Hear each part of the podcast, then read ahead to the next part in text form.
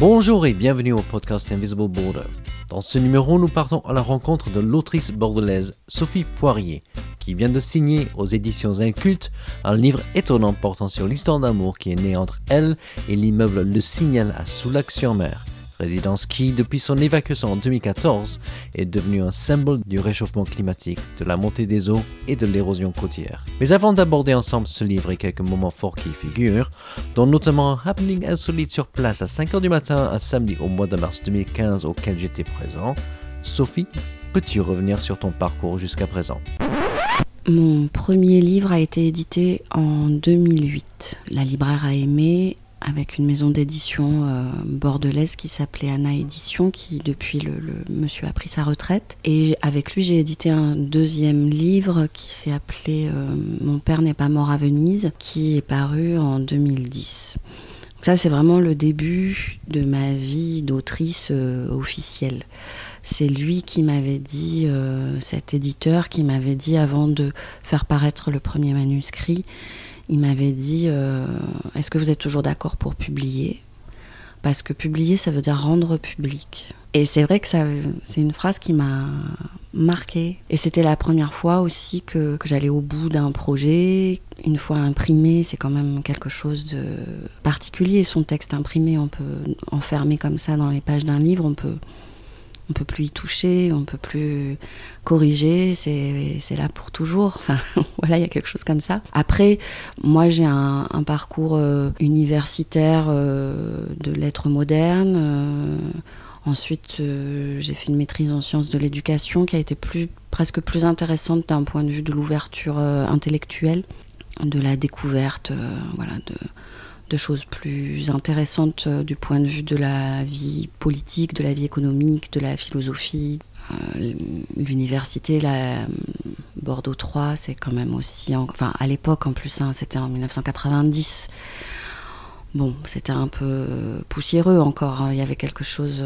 voilà, la BD, c'était de la paralittérature, le polar, il il fallait pas en parler ou très peu. Et après, j'ai été formatrice avec des jeunes en alternance qui euh, dans un petit centre de formation où là je leur enseignais le français et je les accompagnais après sur l'écriture de leurs projets pro, des choses comme ça. Donc là l'écriture c'est quelque chose d'un peu euh, dans un coin, euh, pas vraiment affirmé, mais j'ai commencé à faire de la rédaction pour quelques clients, le magazine municipal de Pessac, des petites choses comme ça. Ensuite j'ai eu un, j'ai créé un, un petit studio de graphisme et communication où là j'ai un peu plus écrit et j'avais on avait créé une sorte de guide euh, sous forme de carte postale qu'on appelait les quartiers particuliers. Et là, je commençais à raconter un peu euh, bah, des quartiers de Bordeaux à ma façon. C'était un peu le prémisse de la déambulation que j'ai écrite ensuite après dans Junk Page. Donc voilà, c'est au fur et à mesure, il y a, l'écriture euh, prend de plus en plus de place et je m'éloigne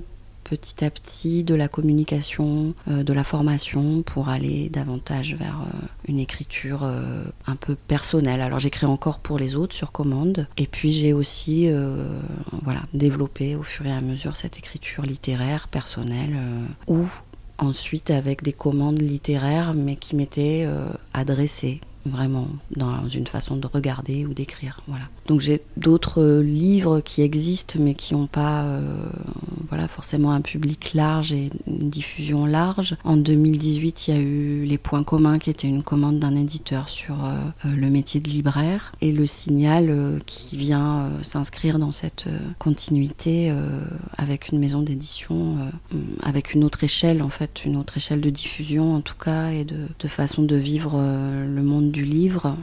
Et voilà. Et donc le, signal, c'est vraiment un livre à part. Comment, comment le décrire en, quelques mots? Je sais que c'est un sacré défi. Alors le signal, d'abord, c'est le nom d'un immeuble, d'une résidence. C'est la résidence Le Signal à Soulac-sur-Mer. Donc euh, on a gardé le nom de l'immeuble en titre parce que en même temps, euh, c'est quand même un nom euh, qui raconte beaucoup de choses et qui, à lui tout seul, est déjà une histoire. Donc c'est un immeuble qui a été construit entre les 1965 et le, premier appartement a été livré en 1970, qui a ensuite été vidé de ses habitants euh, en 2014 euh, suite à des tempêtes parce que l'océan en 50 ans en gros est passé de 200 mètres au pied de l'immeuble. Euh, donc l'érosion du, littoral a fait son, travail sur 50 années et l'immeuble et les gens qui y habitaient ont été considérés en danger et donc Et le livre, c'est un peu l'histoire de cet immeuble que je décris et que j'ai appris à découvrir, mais c'est quand même d'abord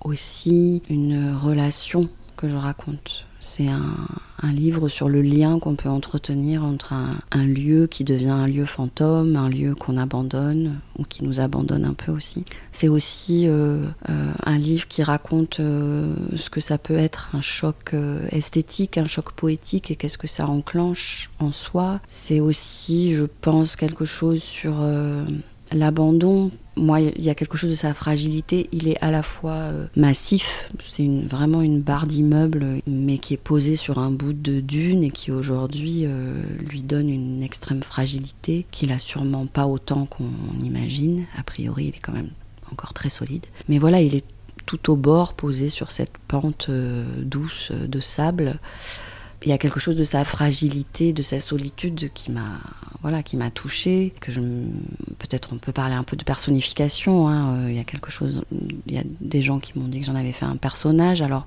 je lui ai prêté en tout cas euh, des sentiments et des sensations. Et on a utilisé le, terme d'histoire d'amour, mais parce qu'il y a quelque chose de ça, parce que tout d'un coup, je me suis mise à beaucoup le regarder, euh, à faire attention à lui, comme on fait attention à quelqu'un qu'on aime, en fait, à, voilà, être euh, attentif, presque à en prendre soin à ma façon. Donc c'est pas uniquement euh, l'histoire documentée voilà, de l'immeuble et de l'érosion du littoral, c'est aussi euh, ma relation avec ce lieu. Qu'est-ce que ça déclenche en soi? Qu'est-ce que pourquoi on s'emballe comme ça pour des lieux vides, moches, euh, abîmés euh, Voilà, il y a plein de gens qui, ont ce goût-là. Puis après, il y a eu, au fur et à mesure que moi je me suis intéressée à, lui, à l'immeuble, il y a eu aussi toutes ces questions que ça a ouvert.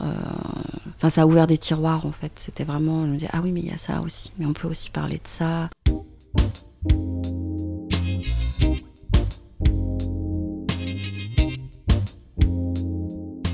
Alors je pense à, deux temps forts que tu décris dans le livre. Premier temps fort, de ta découverte du lieu. À l'époque, euh, j'écrivais une déambulation pour le magazine Junk Page tous les mois, et là j'en étais à la 19e, quelque chose comme ça. Donc chaque mois, je cherchais un endroit où aller raconter, en essayant de pas être que dans des lieux touristiques. Enfin, l'idée c'était pas d'être un guide touristique, c'était vraiment voilà de, se promener quelque part et puis de raconter ce qui se passait. Et là, dans ma tête, j'avais envie de, parce que je connaissais à Soulac un petit peu des endroits euh, à l'autre bout du front de mer, il y avait ce musée du souvenir qui est une sorte de préfabriqué. Euh, Très angulaire. Oui, et et un peu étrange, quoi, euh, qui contient tout un tas de d'archives concernant la Seconde Guerre mondiale et voilà cette ligne de front là particulièrement euh, importante dans le Médoc.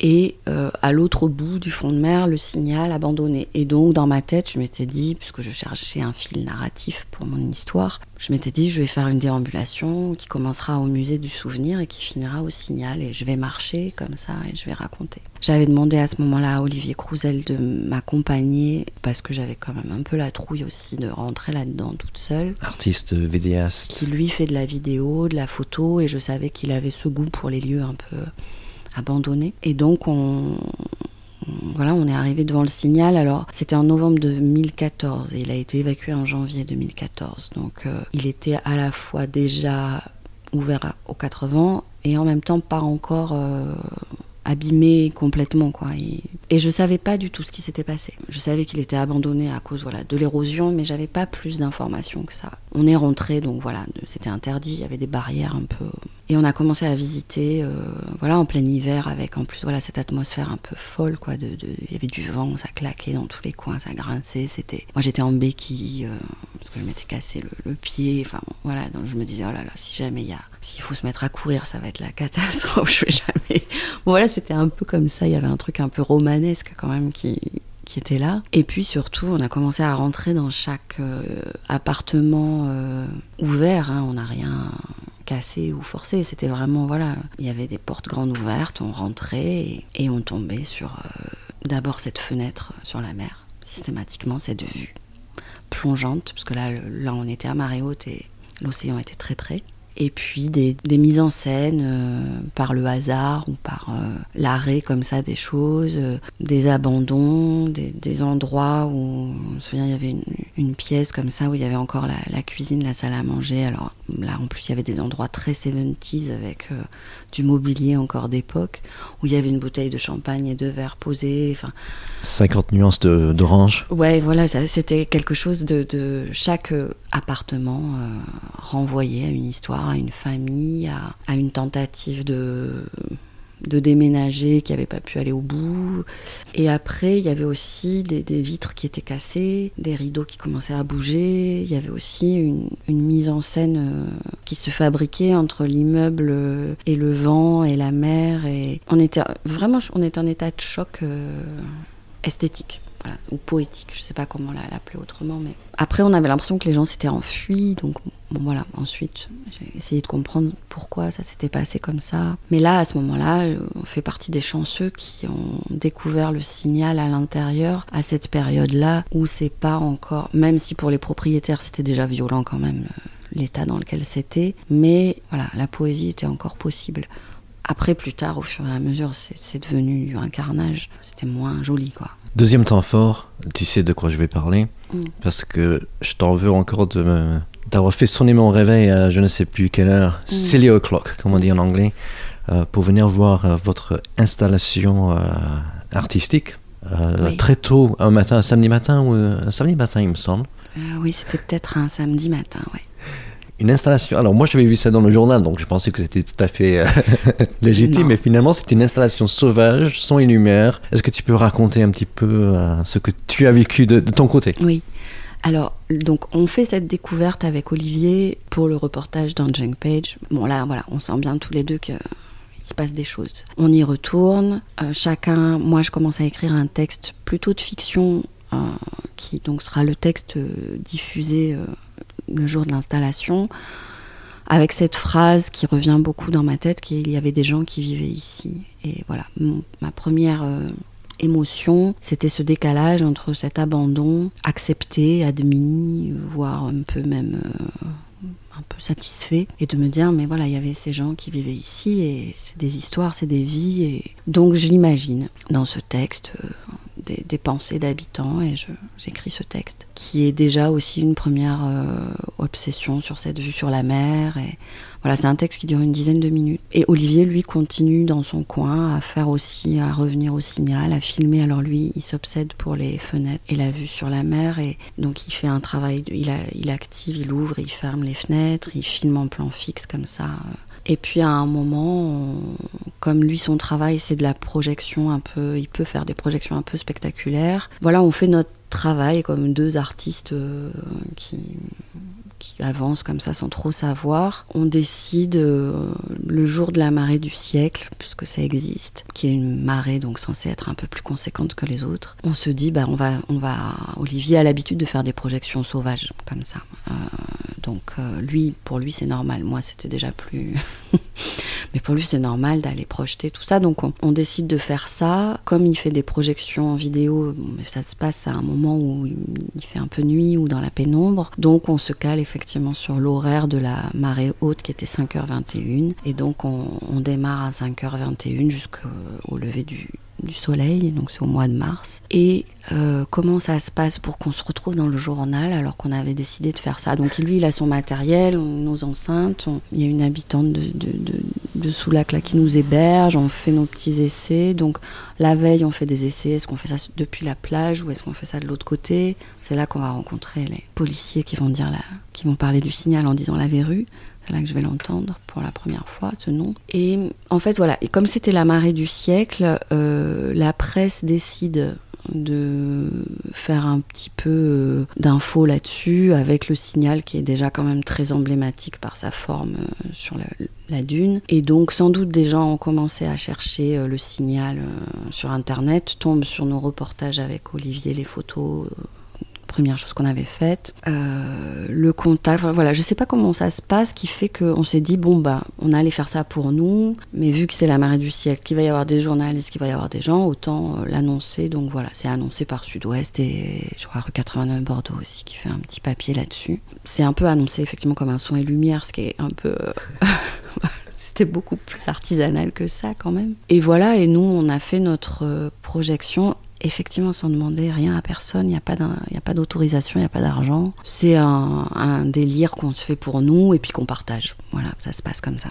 Un délire assez, assez mémorable pour ceux qui étaient là ce jour-là. Oui, c'est vrai que même nous, on a été un peu surpris, quoi. Parce que d'abord, il se trouve que comme c'était voilà la marée du siècle, il y avait du monde. Il se trouve aussi que les certains propriétaires du signal ont choisi ce jour-là pour faire une grève de la... entamer une grève de la faim. Donc on se retrouve en présence de propriétaires pour la première fois aussi, bah, qui viennent. Donc, euh, donc là, voilà, il y a eu des moments assez émouvants. Hein, de, Parce que tout d'un coup, le signal, il était quand même beau, quoi. Avec tout en lumière, euh, avec les projections de ces fenêtres, euh, chaque fenêtre comme ça qui passait, et puis mon texte un peu lancinant comme ça, qui était très bien diffusé avec nos grosses enceintes sur la plage. Bon, la marée du siècle était très soft et faisait pas trop de bruit, donc c'était parfait. Et c'était un moment un peu privilégié, ouais. C'était quelque chose un peu euh, que peut-être on peut pas prévoir si on l'organise trop. Là, voilà, il y a eu la magie aussi euh, du moment, de, ces présences. Euh, mais c'est vrai que toutes les personnes qui sont venues, certains depuis Bordeaux, pour assister à ça, on garde un souvenir assez fort, ouais. Mmh. Parce que ça, ça durait 10 minutes, 11 minutes, je crois que ça dure. La projection et le texte en même temps mais euh, c'était une boucle. Donc c'était euh, comme ça, ça durait longtemps. Donc les gens pouvaient aller et venir, pouvaient rester plus longtemps, euh, avec voilà un peu le, en fond le, bruit de la mer, et puis au fur et à mesure le soleil qui se lève. Et puis ouais, c'était un moment un peu un peu impressionnant qui a sans doute aussi fait qu'on a continué à, être inspiré quoi.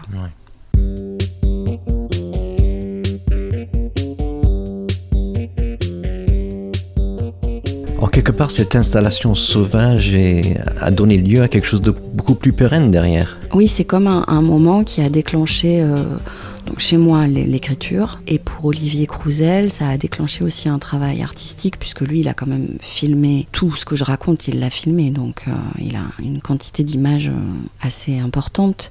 Et il a fait plusieurs œuvres à partir de ce de cette matière visuelle, dont une qui est vraiment euh, dans la continuité de La marée du siècle, qui est une œuvre qui se compose de 18 fenêtres. Donc ça fait, suivant la, forme qu'elle prend, ça peut faire 18 mètres de long et elle a été exposée de cette façon-là dans un centre d'art contemporain, euh, la fondation euh, François Schneider, qui a acheté cette œuvre. Il a été lauréat de, pour la fondation et qu'il a exposé donc à Vadevillers, donc on est quand même très très loin pour le coup euh, du littoral. Et on a assisté euh, à à tous ces visiteurs de l'exposition qui regardaient à leur tour à travers les fenêtres du signal la mer. Et on avait aussi installé quelques objets euh, qu'on a récupérés et on présentait en même temps la projection de la captation de la fameuse projection sauvage de la marée du siècle. Et, c'était très très émouvant pour nous. Euh. c'était avant le livre, avant qu'on sache que j'étais édité et tout ça. Et c'était très émouvant pour nous de, de voir le, le, signal de cette façon-là et que ça devienne voilà, une œuvre aussi euh, forte dans un vrai lieu d'art. Enfin, voilà, c'était assez saisissant. Et puis de voir euh, le régisseur en gants blancs manipuler ces objets du signal euh, qu'on a récupérés euh, au bout d'un moment qui traînaient par terre, dehors. ça, pour moi, ça reste un moment extraordinaire, quoi, de voir ce régisseur avec ses gants blancs qui manipule aussi délicatement ce dictionnaire qui était fossilisé par euh, le vent, la pluie, euh, qui a été abandonné comme ça suite au déménagement. Quand même, c'est aussi la première fois qu'on assiste à la création de d'une œuvre d'art en fait de l'intérieur à ce point. Enfin, je sais pas comment dire. C'était euh, de voir qu'est-ce qui de qu'est-ce qui fait art, qu'est-ce qui devient art tout d'un coup. Ce dictionnaire était de l'art accidentel. Oui, et, et parce qu'il était là dans le musée. Enfin voilà toutes ces choses qu'on sait en théorie, euh, mais tout d'un coup de participer à ça, c'était assez troublant. Donc voilà, j'espère qu'elle sera montrée un jour ici, cette œuvre installation. Elle sera à Aigues-Mortes euh, cet été. Quand on euh, pense à la, disparition d'un immeuble, on a souvent ces images un peu de démolition instantanée, un, immeuble qui, s'écroule. Dans ton livre, on, eh bien, on, se, on se rend compte que c'est un processus beaucoup plus lent. cet exercice de, courage que tu as vécu de l'extérieur, un petit peu de l'intérieur aussi. Est-ce que tu peux nous raconter un peu ce, processus-là? Malheureusement ou heureusement, le signal est, toujours là. Euh, presque huit ans plus tard. Euh, donc, donc j'ai pu observer euh, cette lente déchéance qui, à un moment donné, a été prise en main pour l'étape de dépollution. donc ça, voilà, j'ai découvert tout un tas de, mots, de, techniques nouvelles. Enfin voilà, c'était des choses auxquelles je ne m'intéressais pas forcément avant. Au lieu d'être vécu comme quelque chose de violent, ça participe aussi de la relation avec l'immeuble et d'assister comme ça, euh, étape par étape, à quelque chose d'une euh, disparition, avec aussi à chaque étape, et particulièrement celle-ci, puisque tout d'un coup il est devenu traversant complètement, il est totalement euh, vidé. Qu'on voit très bien dans une des photos qui, qui est dans le livre d'ailleurs. Oui, ça, ça a été... je me souviens quand je suis montée là sur cette dune et que de l'autre côté, côté rue, et que je voyais la, mer à travers tout l'immeuble, c'est waouh, il est encore, voilà, il est encore capable d'inventer quelque chose avec le paysage ou de fabriquer quelque chose d'esthétique avec le paysage. Il y a encore quelque chose qui se passe entre l'océan et lui, quoi. Enfin, après voilà, ça c'est mes, mes sensations. Je rappelle que j'étais déjà en amour depuis quelques années, donc Là, j'étais plus du tout euh, objective. Ils prenaient aussi une, allure différente euh, tout d'un coup. Comme ils ont vidé tous les rez-de-chaussée, il était sur pilotis. Donc voilà, tout d'un coup, c'était plus cette masse rectangulaire, c'était une autre. Euh, architecture. Enfin, c'était étonnant qu'ils redeviennent comme ça euh, vivants aussi. La présence des ouvriers lui a donné d'autres habitants. Puis il, a été euh, très protégé à ce moment-là. Le désamiantage, le curage, enfin toutes ces et ce chef de chantier, euh, voilà, qui m'expliquait, qui disait le béton nu, on ne laisse que le béton nu. Et le béton nu, c'était presque l'autre titre que j'aurais pu donner en fait. Je trouvais ça assez beau comme phrase, comme expression, le béton nu. Mais bon, c'était un peu compliqué à dire. C'était, ça aurait été beau en titre, mais à, dire comme ça, c'était pas facile. Donc voilà, c'était euh, une, autre, euh, ouais, une autre étape de l'immeuble. Et pour aller au, delà du livre, est-ce qu'on sait jusqu'à quand le signal va, va tenir debout? Alors, il semblerait... on, est, fin février 2022. 2022, il semblerait, d'après les, les les chefs de chantier, les, géomètres que j'ai pu croiser, qui soient très solides et qu'il n'y pas une fissure. Euh, il semblerait aussi qu'ils soient construits sur des pieux moins profonds que ce qu'on pensait, ce qui a sans doute accéléré aussi l'évacuation, l'expulsion. Mais euh, la plage serait en Grèce un peu aussi, parce qu'il y a ce mouvement des plages euh, où le, sable est arraché ou ramené. Mais il y a aussi eu toute une étape de procédure judiciaire pour indemniser les habitants à hauteur ce qui pouvait être euh, considéré comme cohérent. Donc il a fallu aussi tout ce temps de la justice. Et aujourd'hui, euh, l'État va redevenir propriétaire, la communauté de communes, et va prendre en, charge la destruction qui est programmée pour fin 2022. Fin 2022, hiver 2022-2023. Il manquait plus grand-chose, a priori, là, dans les derniers articles que j'ai lus. Tu as évoqué euh, à, deux, trois reprises déjà les, propriétaires. Est-ce qu'au fil des années, tu as pu échanger plus longuement ou voir nouer des, des liens avec, euh, avec ses propriétaires, copropriétaires? Pas vraiment. J'avais pas envie non plus d'être euh, leur porte-parole. Il y avait aussi euh, voilà toute cette étape de justice avec beaucoup d'argent en jeu. Donc j'avais pas non plus envie de me mêler des choses. Moi j'avais envie d'écrire mon histoire à moi et bon voilà il fallait aussi trouver, enfin pas pas venir gêner quelque chose. Il y avait quand même régulièrement des documentaires sur le signal journalistique, des témoignages des habitants. il y avait une partie du travail qui était fait par d'autres en fait. J'ai eu quelques échanges euh, suite à la marée du siècle. On a reçu quelques mails euh, aussi, euh, voilà, suite à ces choses-là, de petits témoignages, mais, mais pas. il y a eu une rencontre avec un des habitants là autour de cette histoire de chaise. Voilà, c'est des choses comme ça un petit peu anecdotiques, mais il y en a eu très peu. Tout ce que je fais dire aux habitants, quasiment tout ce que je fais dire aux habitants dans le livre n'est pas de leur n'est pas un témoignage, c'est quelque chose que moi j'ai imaginé qu'on pouvait ressentir.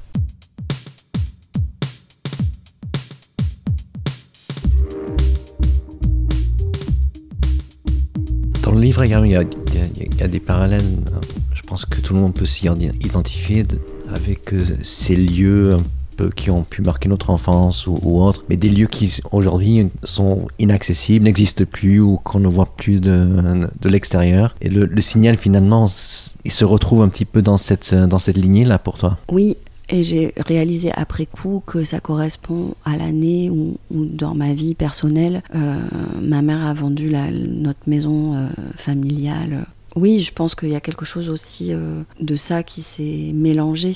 C'est-à-dire que moi, j'avais cette euh, sensation devant le signal. Je pensais à ça, à qu'est-ce que ça fait de voir toujours, euh, de passer devant, parce que ça m'arrive, parce que je vis dans la même ville depuis très longtemps, de passer devant des maisons dans lesquelles on a vécu ou des appartements qu'on a occupés. Et puis voilà, on lève la tête, plus y rentrer. Et puis quelquefois, c'est carrément des maisons qui sont détruites ou métamorphosées euh, il y a cette chose qui m'avait frappé là de cette euh, quand j'étais dans le tram avenue Thiers euh, là à Bordeaux ces petites gitanes là qui étaient devant la fenêtre et qui une qui a dit en passant devant l'avenue Thiers où il y avait eu un squat où elles avaient donc habité et la petite fille qui avait dit à sa copine j'habitais là et puis quand elle disait ça je, sentais quoi c'était chez elle quoi et c'est quelque chose qui m'a marqué parce que je me suis dit bah voilà, même un squat quand c'est chez toi, c'est chez toi, quoi. Et t'as tes souvenirs, t'as. Donc voilà, après, c'est quelque chose que j'ai recroisé aussi. Euh, j'avais fait un travail pour euh, Aquitanis pour écrire euh, en grande liberté euh, le temps du chantier euh, du GHI au Grand Parc, où là, voilà, j'ai discuté avec des habitants de ce qu'ils ont vécu dans le fait de, voilà, de vivre cette métamorphose. Alors là, c'était positif puisque c'était pour transformer et agrandir et améliorer leur habitat, mais il y a eu toute cette étape de chantier, de, de destruction, de chamboulement, de métamorphose, et de discuter avec ces dames qui vivent dans ces HLM depuis très longtemps et qui disent, par exemple, mon enfant est né là. Alors, il n'est pas né là dans la maison, mais voilà, ces premières euh, années d'existence, elles voilà, et elles avaient cette expression, il est né là. Voilà, c'est des choses que j'ai quand même rencontrées, ressenties, euh, qui me qui me touchent quoi. Est-ce qu'il y a d'autres lieux qui sont particulièrement chers? Est-ce qu'un autre lieu va pouvoir prendre la place du signal? Ça, euh, ça, je pense pas. Hein. Enfin, non, je crois pas. C'est quand même une expérience très puissante, quoi, qui dure, qui, j'ai pas, j'ai pas, ça m'arrive pas tous les jours. Et puis avec tout ce qui, tout ce qui tout ce qu'il raconte, tout ce qui, tout ce qui symbolise. Euh, et puis on a, voilà, il a le même âge que moi. Je suis née en 1970. C'est aussi, voilà, tout ce côté générationnel, euh, cette période où, euh, voilà, la croissance infinie, le progrès, c'est le signal, quoi. C'est cette idée que tout va bien et qu'il n'y a aucune raison que ça s'arrête. Et, voilà. Et, aujourd'hui, l'océan, il est là au bord. Et bon, qu'est-ce qu'on fait Comment on pense Comment on renonce C'est aussi toutes ces questions qui, qui trimballe avec lui et qui, moi, m'ont intéressé aussi à, dans ma propre réflexion. Euh, on parle de changer de paradigme, enfin voilà, changer de. Ben, c'est un peu ça, c'est le signal, c'est euh, on arrête la bataille. Voilà, d'un côté, il y a les digues, et puis de l'autre côté, il y a. Bon, voilà, comment on fait pour arrêter la bataille et pour admettre. Euh, c'est dur, hein. Et je comprends qu'il y en a certains qui ne veuillent pas renoncer, mais le signal, c'est quand même ça la leçon qu'il qui apporte. Comment on arrête de se battre et comment on fait maintenant avec cette histoire et cette nature et cette relation. Donc, mm, pour retrouver tout ça dans un lieu, je, je, sais pas. Après, voilà, il y a eu, dont je parle un peu aussi dans le livre, il y a d'autres endroits. Euh, comme cet hôtel en Grèce, euh, le White Beach, euh, dans un autre abandon, qui lui va sûrement finir comme une très belle ruine envahie par la végétation, ce qui n'arrivera pas au signal. Il y a d'autres endroits qui évoquent ça et, et, on est nombreux à aimer ça. C'est ces édifices comme ça à rouiller. Euh. Mais en même temps, j'ai pas envie non plus euh, d'être comme ça dans la nostalgie, euh, parce que tous ces lieux abandonnés qu'on trouve très beaux, très esthétiques, c'est quand même souvent aussi des lieux de conditions ouvrières difficiles, d'usines polluantes.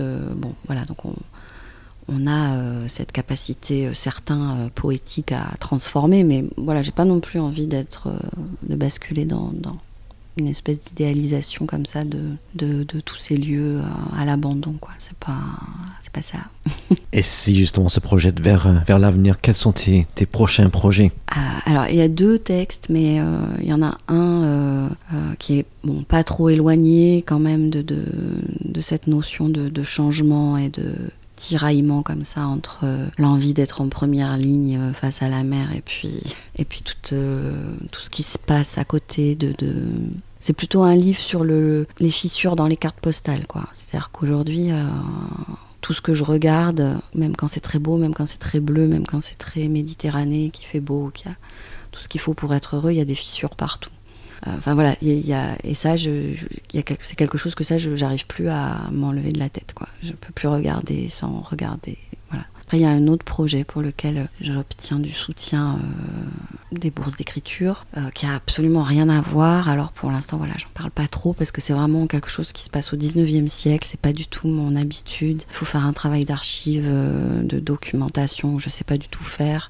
Je sais pas si je me laisse aller à du romanesque et que j'écris à la troisième personne ou si je me mélange encore à l'histoire. Voilà, donc là c'est trop, trop. Euh... Mais ça, c'est ce qui va m'occuper bientôt. Et justement pour te pour poursuivre tes, tes aventures et tes actualités? Alors c'est vrai qu'il y, y, a mon blog qui a aussi été un espace d'écriture important. Euh, J'y écris moins parce que voilà j'ai plus euh, travaillé à côté, écrit à côté. Mais à un moment donné, ça a quand même été presque un espace de sauvetage parce que quand on, est, quand on écrit et qu'on n'est pas édité, c'est compliqué.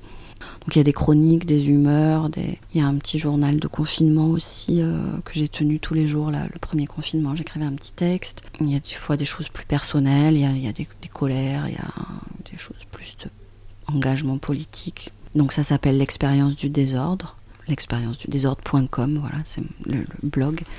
Là, on retrouve beaucoup, beaucoup de choses. Et on retrouve aussi euh, les 23 d'ambulation euh, écrites pour le magazine Junk Page à l'époque, qui sont aussi une, une étape importante de l'écriture, qui ont été quand même un exercice, une gymnastique forte, qui compte beaucoup, je pense, dans ce que je suis devenue comme auteur, autrice.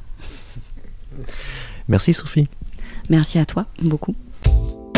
Merci une fois de plus à Sophie pour ce moment de partage autour de son livre Le Signal, disponible en librairie un peu partout.